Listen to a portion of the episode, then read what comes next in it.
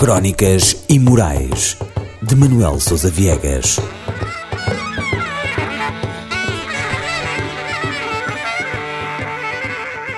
Proibido a fixar na parede.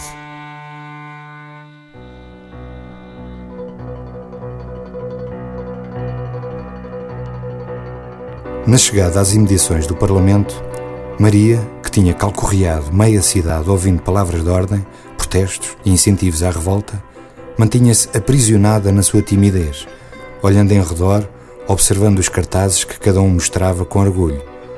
Uns sopravam num apito, outros vestidos de punks com mochilas presas nos ombros estavam ali para o que desse e viesse. A sua situação pessoal passava por momentos difíceis. Tinha mais de 30 anos e para o mundo profissional em Portugal era uma velha, não conseguia colocação em lado nenhum. Uma fiada de polícias de intervenção, recaustados e vestidos de negro baço, alguns com cães, mantinham-se estáticos como bonecos. Alguém, agarrando um megafone, gritava reivindicações legítimas de um povo dilapidado. Maria, a pouco e pouco, ia se envolvendo no ambiente, comungando de uma ideia base que defendia desde sempre.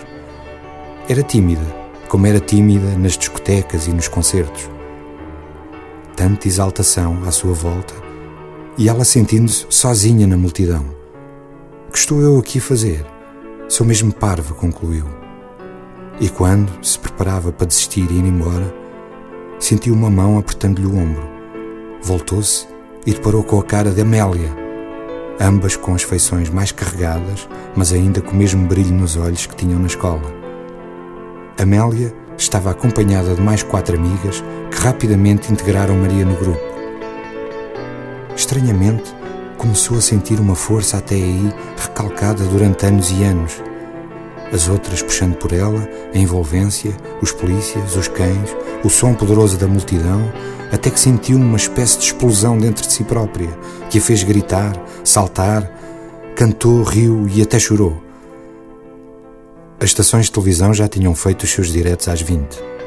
Para o mundo, aquilo já não era notícia digna de destaque. E pelas nove toda a gente começou lentamente a debandar.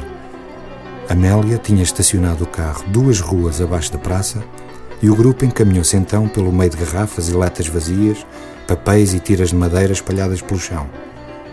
Uma fogueira era ateada mais abaixo. Perante um ambiente algo imprevisível, Amélia e as amigas Despediram-se de Maria apressadamente e lá entraram no carro, arrancando de seguida.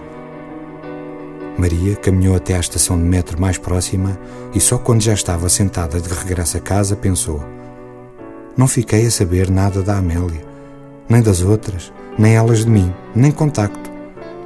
Recostou-se no banco, de olhar abstraído no escuro das paredes do túnel a passar.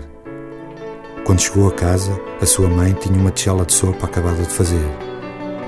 Sentiu estar a ser observada por esta, que a deixou acabar a sopa, e depois lhe perguntou como tinha corrido a manifestação.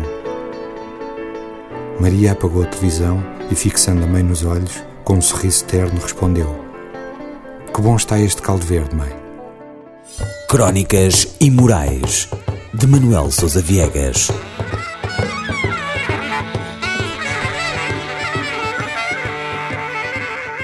Proibido a fixar na parede.